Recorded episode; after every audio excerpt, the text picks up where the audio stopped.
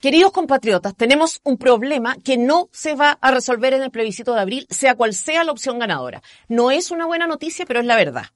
El punto es que podemos empezar a enfrentarlo desde ya, porque la ventaja es que quienes estamos furiosos con la situación de nuestro país somos mayoría. Los hay ricos y pobres, de izquierda a derecha, creyentes y ateos, y estamos furiosos porque trabajar, votar, pagar las deudas, pagar los impuestos, hacerse cargo de los hijos que se tienen, nos deja en una posición de debilidad. Porque gracias al gobierno y a la calaña de la mayoría de los políticos, no de todos, pero sí de la mayoría, en nuestro Chile querido, el flight está teniendo muchos más derechos, muchas más garantías que el ciudadano. Agredir, robar, saquear, estafar, incumplir leyes, insultar es gratis.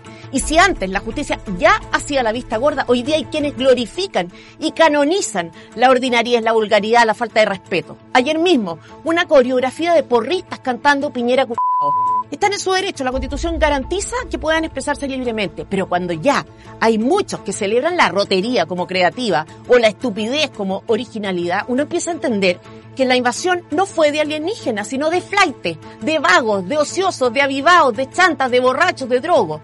Eso mientras Sebastián Piñera opera como mero observador de lo que pasa, ocupado fundamentalmente de cuidarse las espaldas mientras incumple con las obligaciones que contrajo bajo juramento.